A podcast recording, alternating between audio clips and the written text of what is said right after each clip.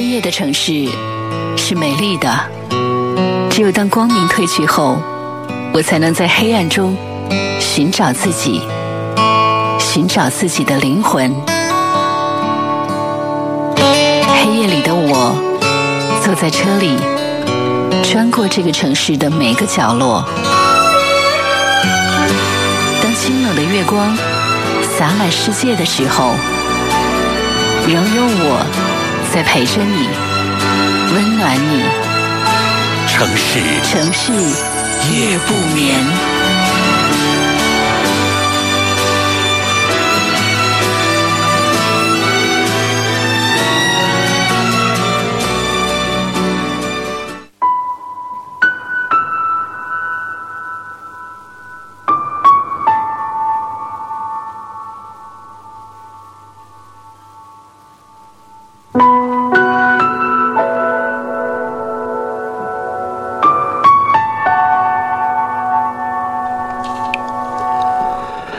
次的感谢各位继续来收听中波七四七调频一零七点八陕西戏曲广播。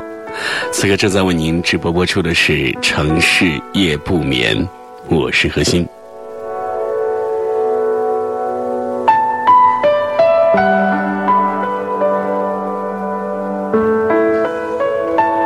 收听节目呢，也不要忘记通过我们节目的微信公众号来了解和获取更多的节目资讯。节目的微信公众号呢是一零七八城市夜不眠，你可以在微信当中来进行搜索公众号。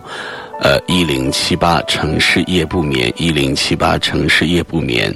关注之后呢，点击进入就可以查询到关于节目的相关的资讯，比如说节目录音啊等等的一些信息。你也可以通过添加呃我们这个微信公众号的方式，把您对于节目的意见和建议来发送给我们。当然了，我们也欢迎您把您的故事，还有你所阅读到的故事和看到的别人的故事，来发送给我们，通过我们的节目来跟我们更多的朋友一起来分享。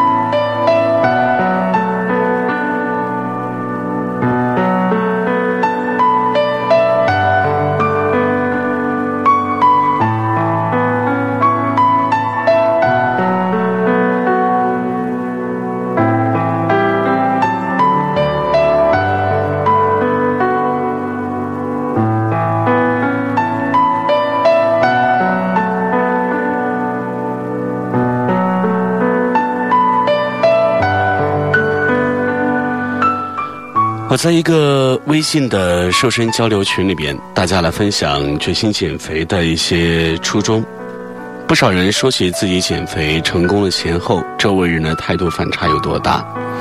有一个姑娘呢，从一百四十斤瘦到如今的两位数，有感而发，很诚恳的写了一段很长的一段话。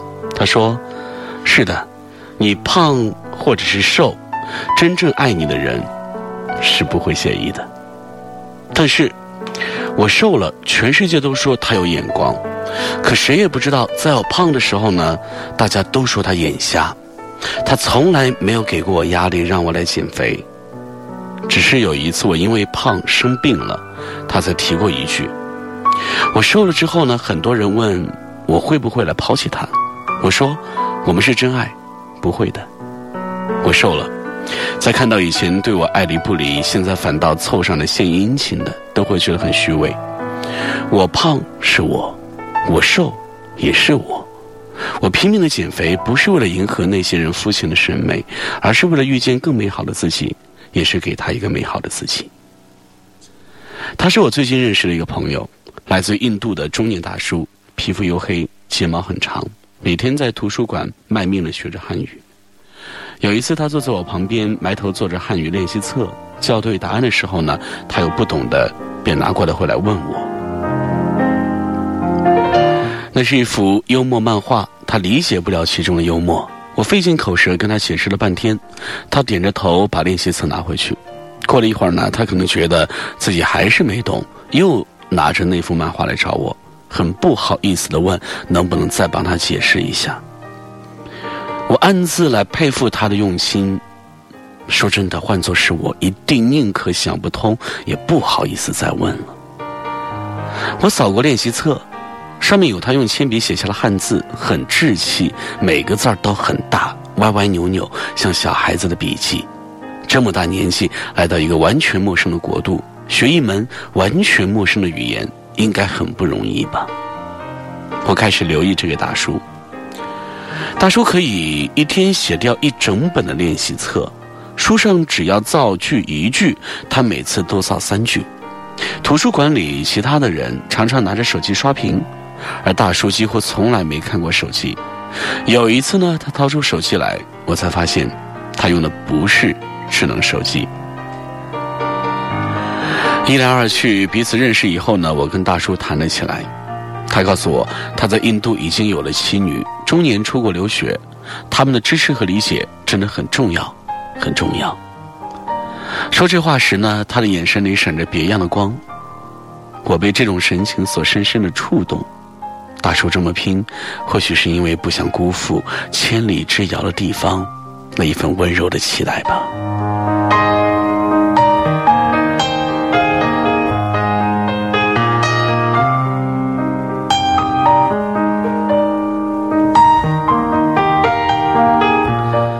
你有没有一种这样的感觉，就是很努力，很努力，只是因为不想辜负一个人的期待呢？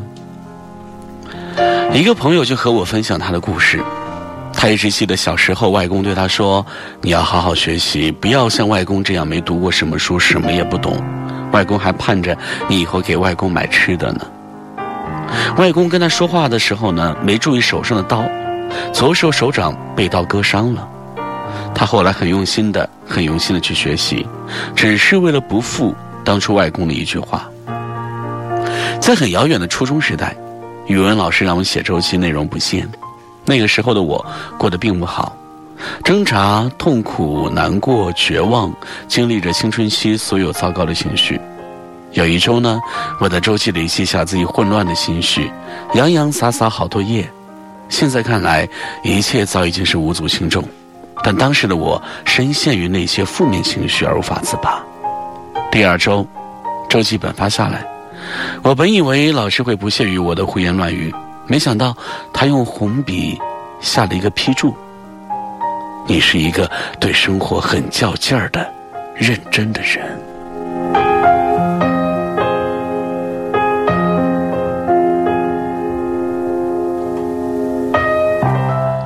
除了我之外，再也没有谁会记得这件事，而我至今还保留着这本日记本。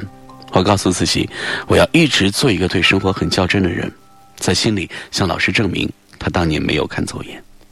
另外一个朋友的故事，他学生时代暗恋过一个很优秀、很优秀的男孩子，男孩成绩很好，一直鼓励他在学业上要努力，把自己的整理笔记的写给他，甚至还在电话里耐心的来给他讲题。他是他遥不可及的梦，因为想要离他近一点点，他很用功，很用功，几乎到了悬梁刺股的地步。所有的付出都在想到他的那一瞬都变得有意义起来。后来，他们还是没有在一起，再也不会有期待餐厅偶遇时的东张西望，再也不会有回眸看到熟悉背影时的欢欣雀跃。其实，他一开始就明白，他注定是他生命里不可能的人。可是，他从来没有后悔喜欢过他，甚至感激自己因为喜欢他而努力变优秀的日子。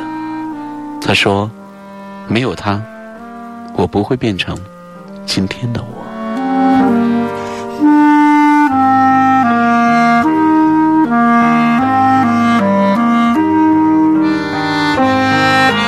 在社会学领域有一个贴标签的理论，就是当你被别人贴上坏孩子的标签，你就更可能变成坏孩子。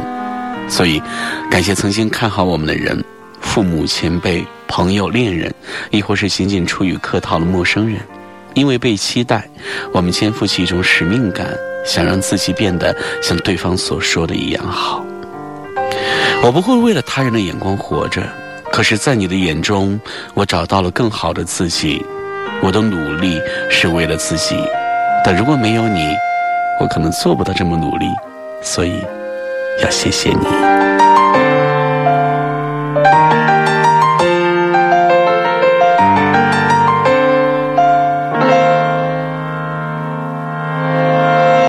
谁会先知道可能会有多少？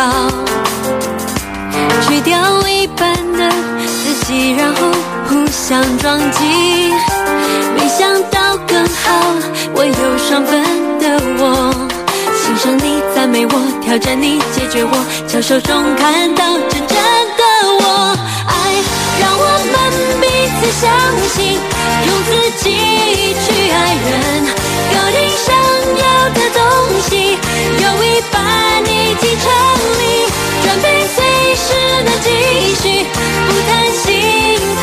不委屈，用痛每一个遭遇都跟自己有关系。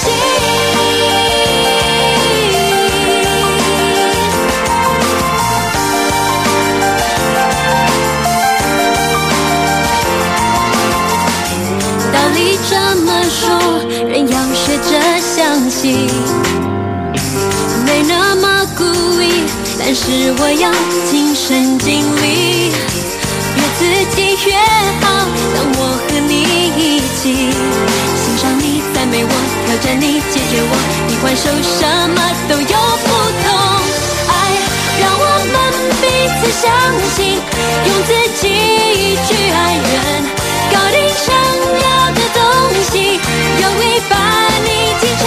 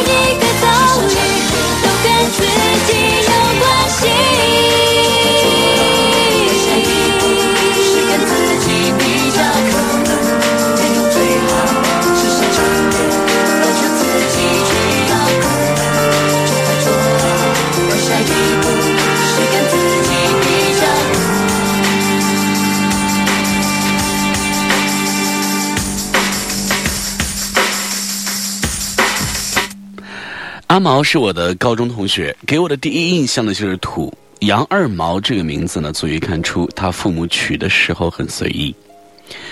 高中第一堂语文课学徐志摩的《再别康桥》，他用一口沾满泥巴味的普通话来朗读，全班是一片哗然，连一脸严肃的语文老师都笑了。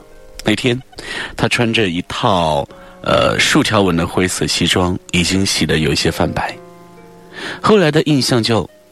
更糟糕了，上课呢，他总是喜欢提一些比较神经质的问题，对于一些只可意会的科学原理，又死钻牛角尖，总是要深究到底。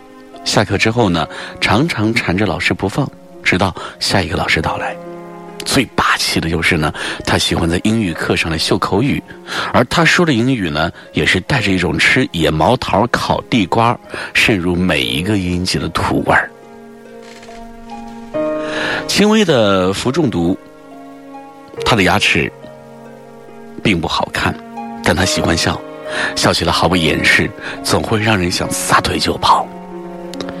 是怎么和他成为好朋友的，我也不记得了，就好像是在经过了一个冷冬之后长起来的草，你并不清楚它是什么时候发的芽。只是一细细的，他还喜欢用直尺比着树来勾画，不管是不是重点内容。他有一件总穿不烂的手织毛衣，六月三伏天也不肯脱下。阿毛的目标大学呢是上海复旦，理想职业是进入 PWC 做一名会计。高中三年，他仿佛打了鸡血，无论什么时候都紧绷着神经在学习。他租住房屋的墙壁上挂着一个很大的时钟。秒针走动起来特别吵，他说，在那样的氛围下更能够感受时间的紧迫。时钟固执地往前走，时间流逝的脚步充斥在房间的每一个角落，仿佛残酷地提醒着自己绝不能够懈怠。枯燥无味的生活，异于常人的反应迟钝，早已把他考上复旦的信心消磨的是所剩无几。而每当夜深人静时，他常常陷入失眠状态。想着母亲一字不识，父亲一个人独自艰难地支撑整个家，内心犹如刀割一样的内疚不已。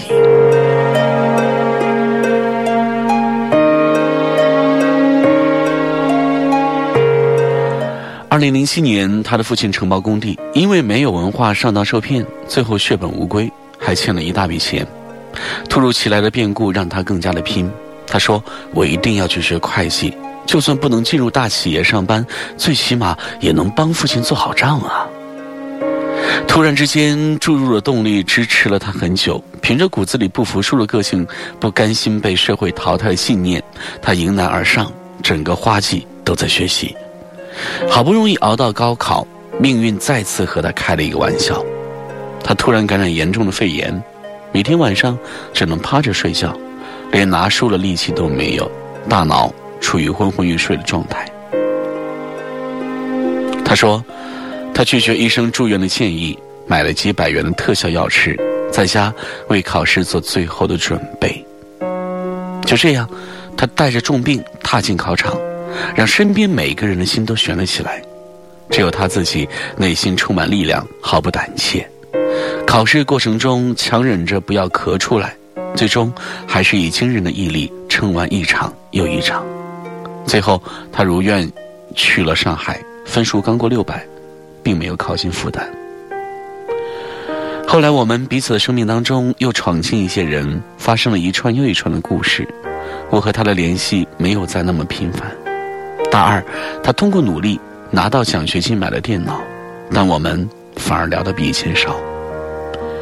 大学毕业，阿毛瞒着家里说已经在上海找到工作，另一边却在着手准备二度考研。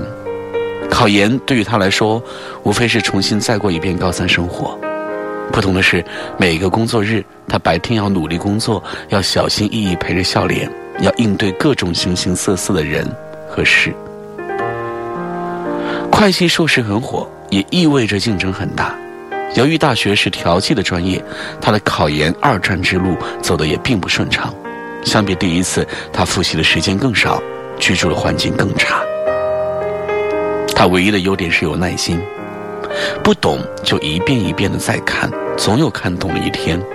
人笨一点真没事儿，但你要认真愿意去学，一旦下定决心，就得义无反顾，绝不瞻前顾后。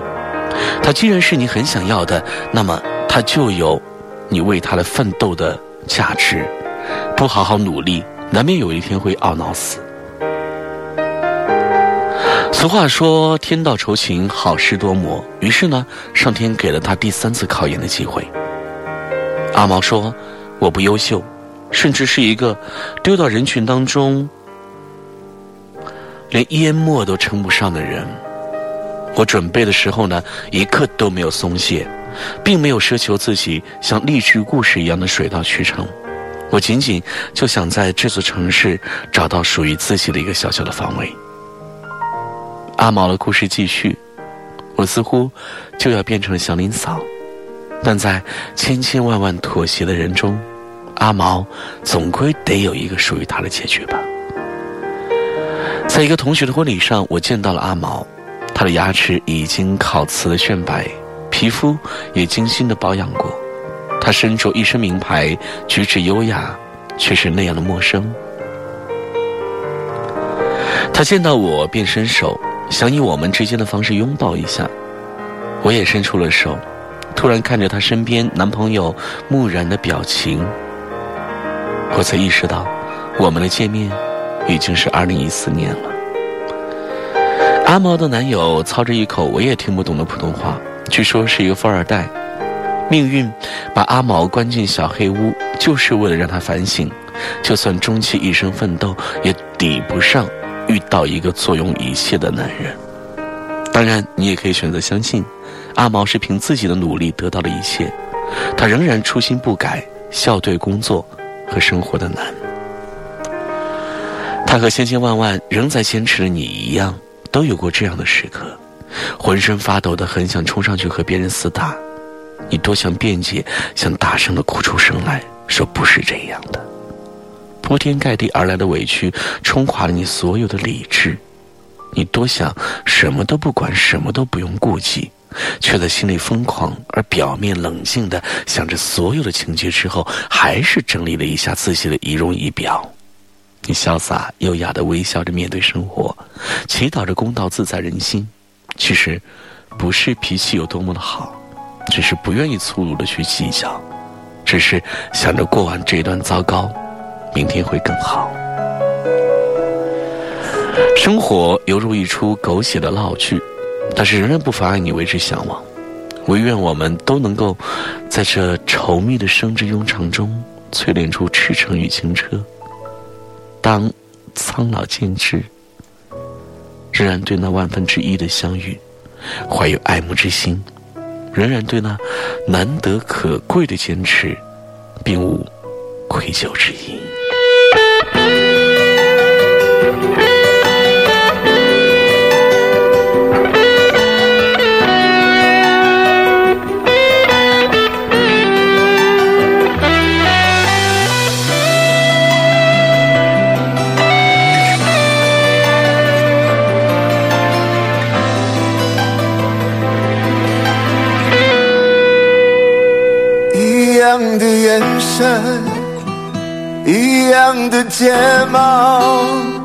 一样的嘴角，却找不到你的微笑。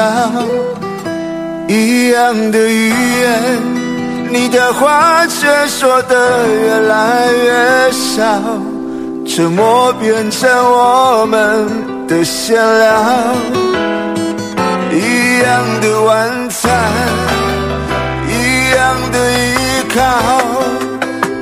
一样的夜晚，却只剩电视的频道。当关心问候被习惯变成形式的礼貌，冷漠就变成我们的争吵。亲爱的，你变了，只剩下似曾相识的外表。现在是谁？在我身旁睡着，亲爱的你变了，当爱情只剩回忆的美好，我们要用什么拥抱？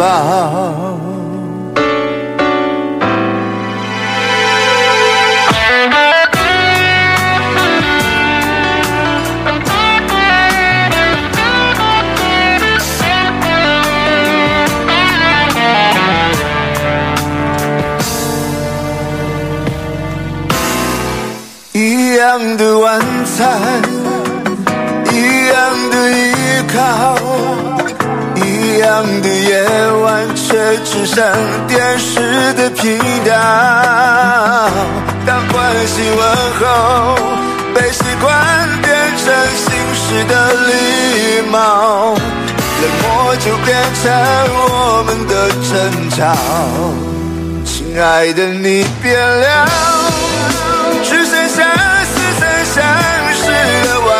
到现在是谁在我身旁睡觉，亲爱的你变了，当爱情只剩回忆的美好，我们要用什么拥抱？我们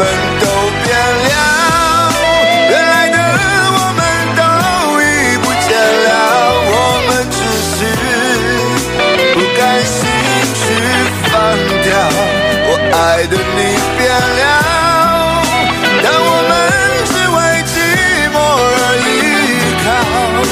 我走，不走都是煎熬。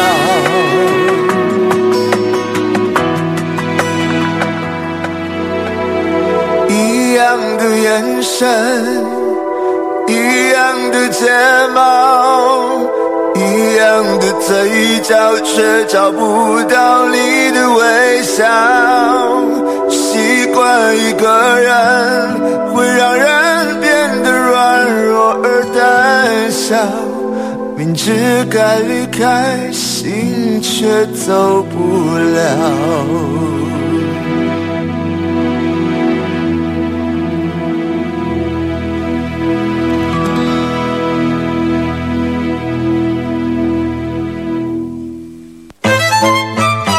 最美的风景不在远方，没有擦肩而过，却会留下瞬间的惊喜。无需相见，那眼眸依然深邃含情；无需回首，那身影依然是心中最美的风景。人世间有一种相遇，不是在路上，而是在心里；人世间有一种陪伴，不是在身边，而是在灵魂。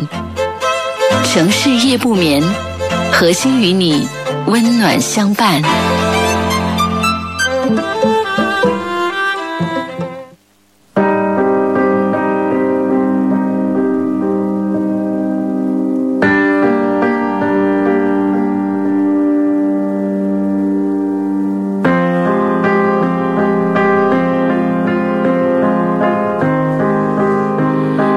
城市夜不眠，每天晚间通过中波七四七调频一零七点八陕西戏曲广播的电波与您准时相会。我是何欣。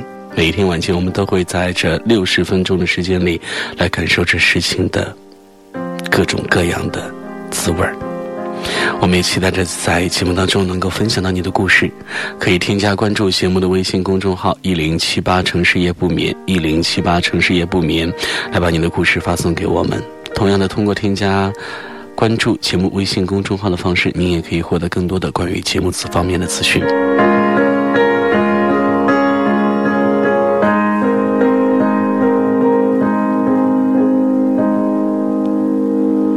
我有一个朋友，大学还没有毕业就远离家乡，只身前往北京。当时呢，他的家人都极力反对，认为一个女孩子跑到千里之外的大城市生活。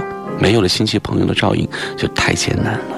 可是呢，他却一心想要实现梦想，咬定心思要出门来闯荡。小姑娘很倔，九头牛都拉不回来。于是家人只好说：“那钱就不给了。你要是在北京活得下去，你就去吧；要是不行，你就老老实实的回来。”就这样呢，他拿着自己好不容易存下的一点零花钱，扛起行囊就出发了。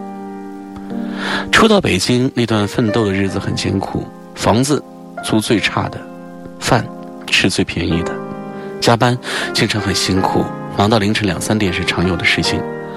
偶尔偷闲，朋友想请他看个电影，他都只敢看午夜场，怕当天要加班。即使是看电影，也只是个形式。他往往坐在电影院里，没看几分钟就迷迷糊糊的睡过去了。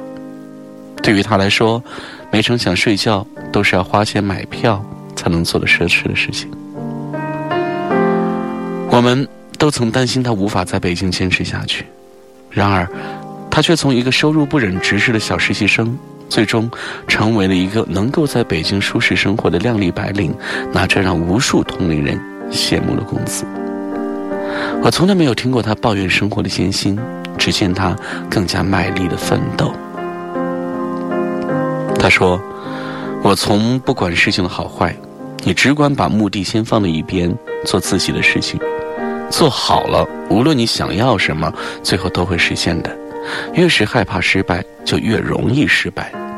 你必须逼着自己克服焦虑去做事情。人要是不逼自己这么一把，永远不知道自己有多优秀。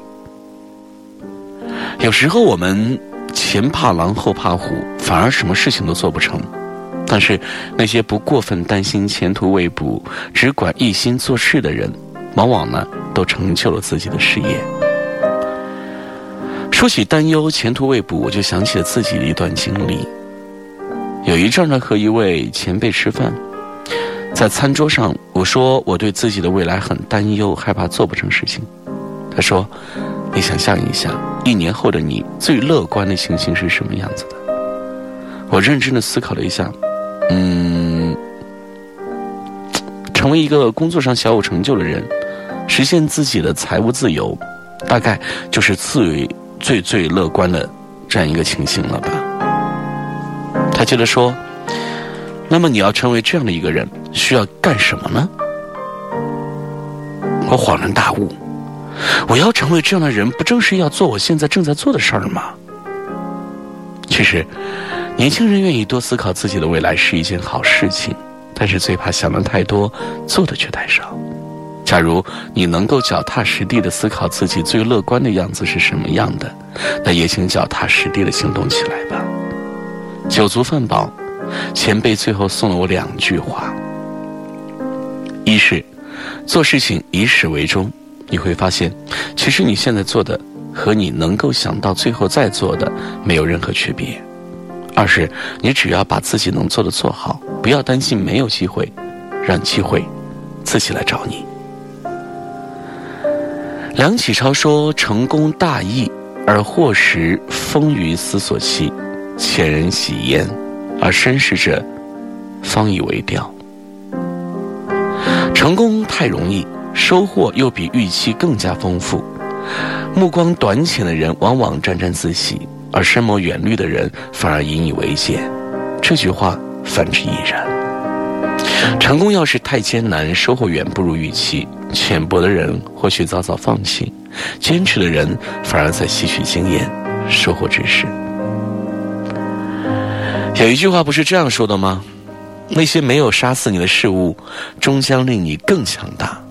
所以，世界上并没有真正白费的功夫，也没有永远黑暗的前途，有的只是没有耐心、不肯努力的人。其实啊，一个人想要做成事情，两点很重要：经验和耐心。所以，那些你白费的功夫，都将会成为你的经验；那些踽踽独行的时光，也将会磨出。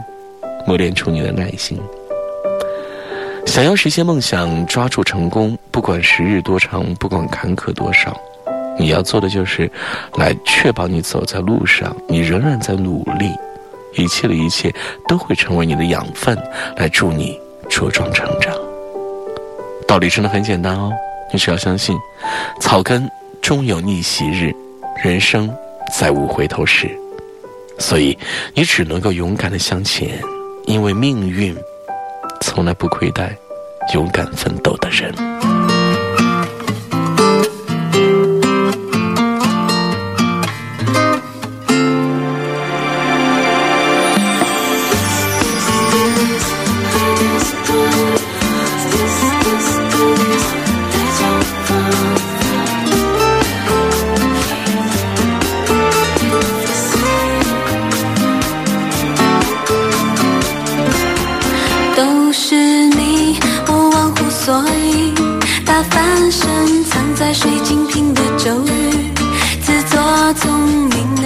是不经意偷偷的爱上你，不小心没有看仔细，发现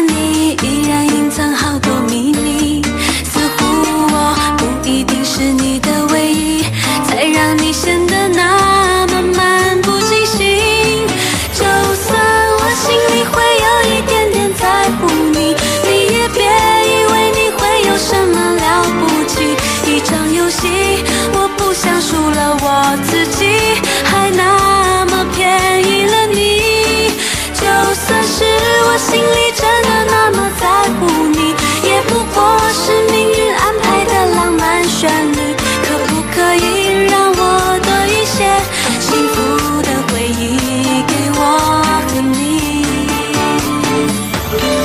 浪漫的旋律。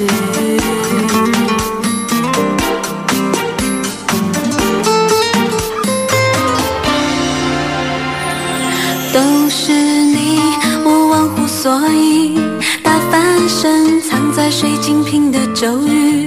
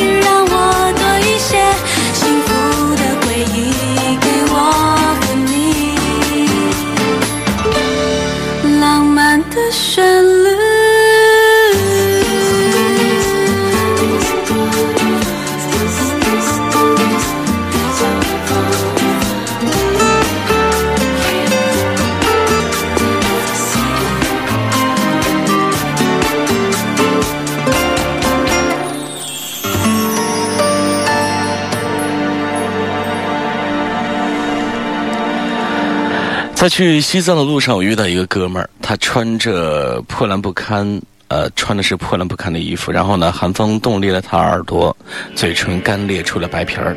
我们相识在一家客栈，他告诉我说，从成都到西藏，他步行用了两个月的时间，慢的时候呢，每天走二十多公里，快的时候呢，可以到三十多公里。那两个月，他关掉手机，拔掉电话卡，摆脱世俗缠身，一个人朝圣，两条腿一个包，只身走进西藏，去感受天地之间，去体会生死之界。在北京这么久，我遇到过无数想要辞职退学去拉萨的人，而我在旅游当中所碰到的这些哥们儿，正过着他们所羡慕的生活，活得自由自在，过得无拘无束。多少人愿意有一天也成为这些江湖上的神话？我问他说：“你还愿意走吗？”出乎我的意料，他说不了。为什么呢？没钱了。这个回答特别的毁我三观。江湖人士还能因为没有钱停止前进的道路吗？你见过哪个武林高手为了银子发愁过呢？忽然我就明白了，所谓精神自由，第一步必须是财务自由，否则所有的自由都是空中楼阁。这位旅人呢是在厦门呢是一个卖手机的小老板。两年前，他和两个合伙人租了一个店面，开始了合伙生意。他出发前呢是他店铺倒闭的日子，两个合伙人开始东拼西凑的借钱，奔走东西的来求人。他本来有了一些方法，可是没过几天，女朋友跟别人跑了，他一下子就崩溃，人生到了谷底。第二天呢，他背上包，拿着几千块钱，一个人坐火车到了成都，关机，背着包，开始了两个月一个人的行走。开机那一天呢，他的手机被人打爆了，亲戚朋友以为他失联了，差点报警。我问他，那现在回去干嘛呢？他说，处理本应该要处理的事情，去找新的女朋友，去复兴我的事业。他说的气势磅礴，我却笑着说：“是去面对该面对的事情了吧？”他点头说：“这一路我都在想自己何去何从，现在想明白了，这样消失在自己的圈子里，只会让关心我的人担心，有了问题应该去面对，不应该一味的逃避。不过我不后悔啊，等我有了钱还要这样不行。不过不会像现在这样连吃的都买不起，我要一路住着五星级宾馆去拉萨。我笑了，这偏僻的三幺八国道哪儿来的五星级呀？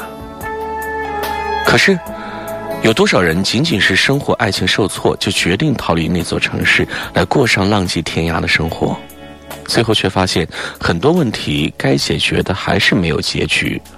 旅行的意义是在于冥思，在于更好的放松，在于更好的开始。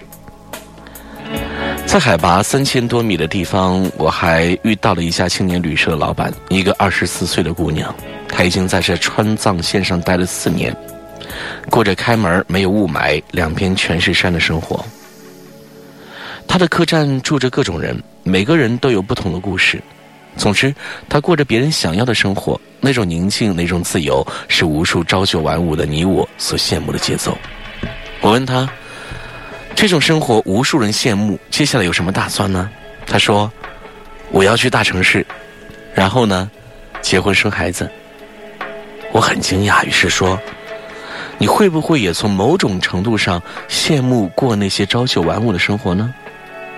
他不停的点头说：“其实有的。”我说：“天哪，你知道我们有多少人羡慕你的生活吗？”我知道啊，每一次客栈里的人都跟我这么说。你知道我羡慕你们什么吗？你们可以选择在这里或者那里生活，而我没有选择的资本喽。为什么呢？他说：“这个客栈啊，是爸爸留给他的，每年呢也就赚几千块钱。如果可以的话呢，真的希望去读一个书，考个大学赚点钱，可能会适应不了大城市的雾霾，最终会回到原点。可是至少这辈子能多一些选择，幸福不就是有多一些选择的权利吗？”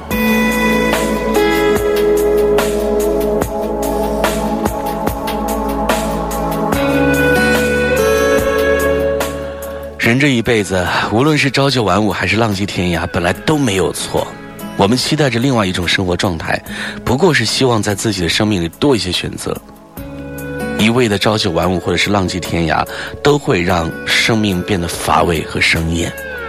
最好的生活是让自己足够强大，有支配两种生活状态能力，就是在想旅行的时候说走就走，在想安心的时候朝九晚五。工作失败了，去旅行其实不能够解决问题，因为你终究还是要回去了，继续面对，直面挫折才是最好的方式。所以，别着急羡慕别人的生活，要先过好现有的生活和日子，再去追求想要的状态。漂泊累了还能够回家，在家烦了，马上出发。有改变生活的能力，有。适应生活的心态，这样你既可以朝九晚五，又可以浪迹天涯。城市夜不眠，我是何鑫，稍后继续。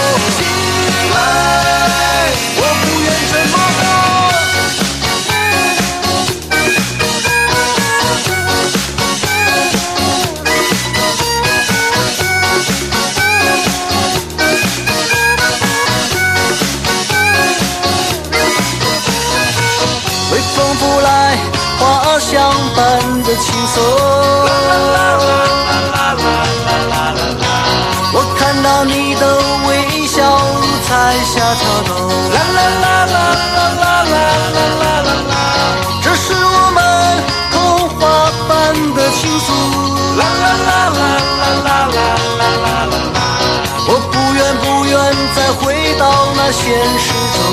啦啦啦啦啦啦啦啦啦啦啦，早上是为工作，晚上是为生活，一天一天无聊空虚寂寞单调的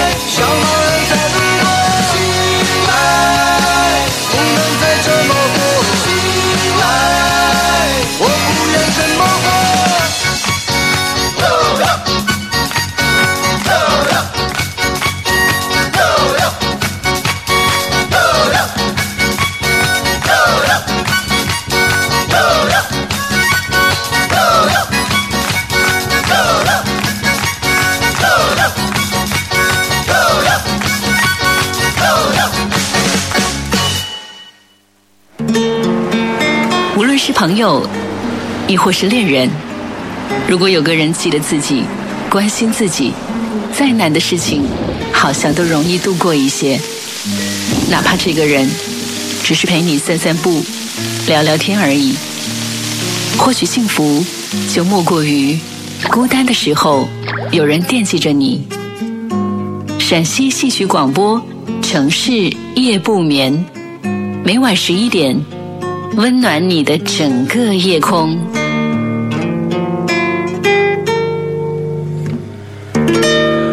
城市夜不眠，温暖你的每一个夜空。我是何欣。上天可以说对每个人都是公平的，他在关上一扇门的同时呢，必定会打开一扇窗。无论多么糟糕的世界，世界都为其预留了位置。相信雨点不会仅仅落在你一个人的屋顶之上，相信你自己，大千世界总有属于你的角落。拥有积极乐观的态度，是解决和战胜任何困难的第一步。只要下定决心来克服恐惧，便几乎能够来克服任何恐惧。害怕的时候呢，把心思放在必须做的事情上。如果曾经彻底准备，便不会害怕。去做你害怕的事情，害怕自然就会消失。人生呢，就像是碰钉子，碰一回钉子，长一分见识，增一分阅历。天塌下了，还有大汉撑着呢。所以体验一次吧，人的整个生命是其实呢，就是一场体验呀。还有，世界上没有永远不犯错误的人，做错事千万别后悔啊！后悔是一种耗费精神的情绪，后悔是比损失更大的损失，比错误更大的错误。要勇敢的去做，不要害怕出错，没什么大不了的。坦白的说，有许多人希望你会被自己的错误所击败。每一种创伤都是一种成熟。在短暂的人生岁月当中，谁都会碰到生离死别的揪心事儿，伤心和委屈的时候可以哭，哭完洗把脸，拍拍自己的脸，给自己一个微笑，不要揉眼睛，否则第二天早上起来，眼睛可能会肿。好好生活，你的生命由你自己来做主吧。人生最遗憾的莫过于就是轻易的放弃了不该放弃的。你可以不拥有任何东西，除了对生活的激情和对未来的希望。人生只有一条路不能选择，那就是放弃的路；只有一条路不能够拒绝，那就是成长的路。伟人之所以伟大，是因为他与别人共处逆境的时候，别人失去了信心，他却下定决心的实现自己的目标。希望总是出现了绝望之时。生活中有许多事，可能你经过再多的努力都没有办法达到，因为一个人的能力必定是有限的，要受各种条件的限制。只要自己努力过、争取过，其实结果已经不重要了。有些事实在办不到就算了吧，千万别为难自己。生活中总会有伤害你的人，你千万不要生气。生气就是拿别人的错误来惩罚自己。忍一忍，风平浪静；退一步，海阔天空。好脾气呢，也是一个人在社交中所能穿着的最佳服饰。宽容是人与人相互理解和信任的桥梁。乐观的心态来自于宽容，来自于大度，来自于善解人意，来自与世无争。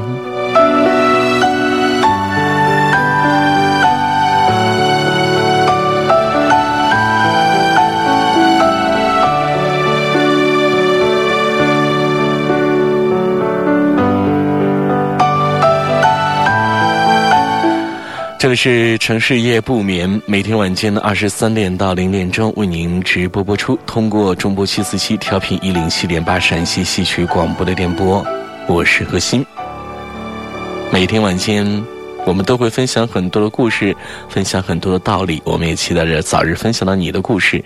可以添加关注节目的微信公众号一零七八城市夜不眠一零七八城市夜不眠。好，朋友们。今晚的节目到这里就结束了，非常感谢您的收听，祝您晚安。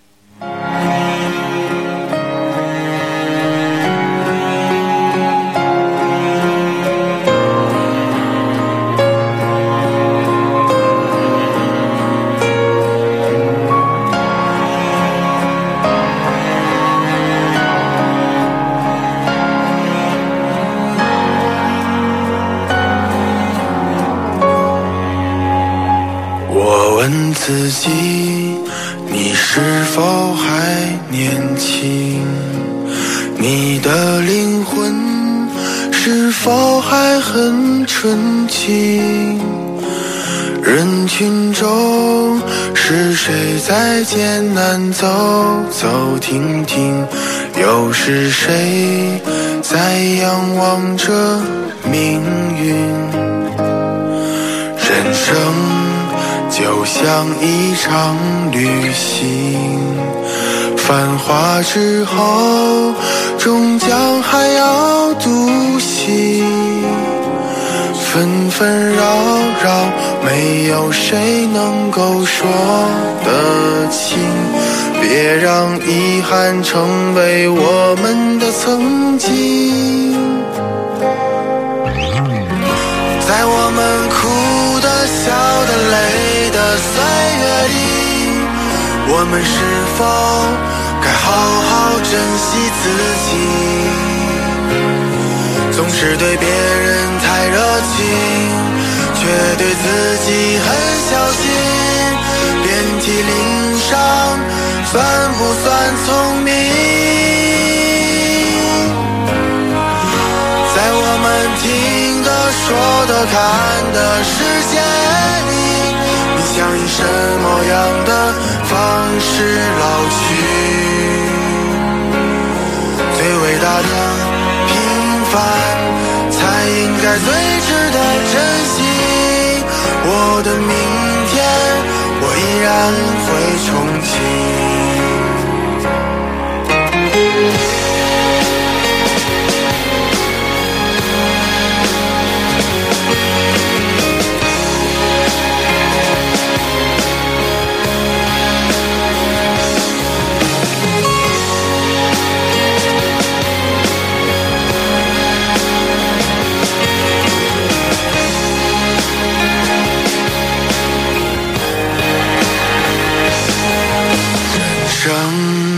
就像一场旅行，繁华之后终将还要独行，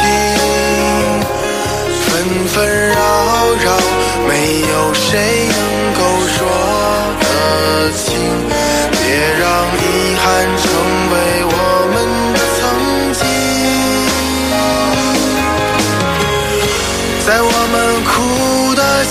的、累的岁月里，我们是否该好好珍惜自己？总是对别人太热情，却对自己很小心，遍体鳞伤，算不算聪明？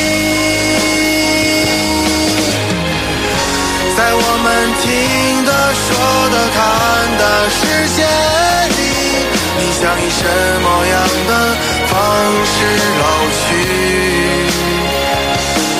最伟大的平凡，才应该最值得珍惜。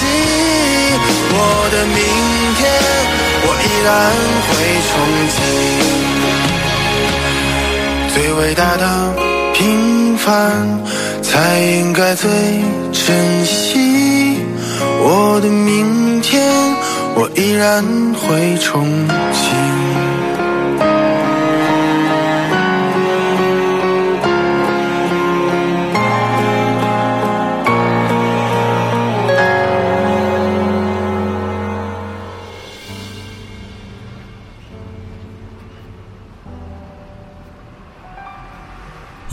个人回到一座城，因为一个人留在一座城，一个人，一颗心，一座城，一段故事。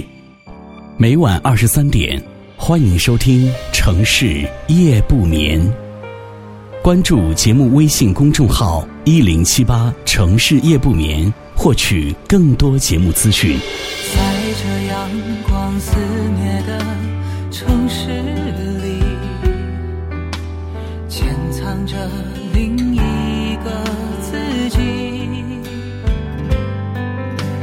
谈天说地聊着都好风趣，关上了门，自己怕自己。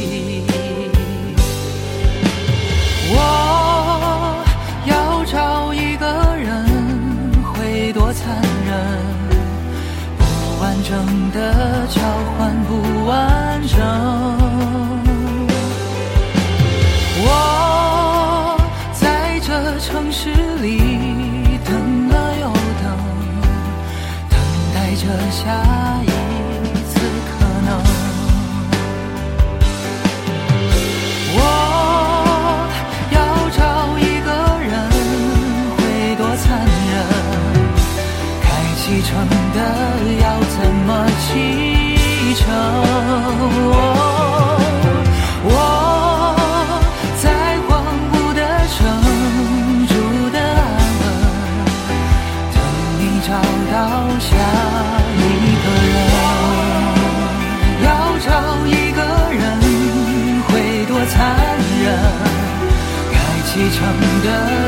怎么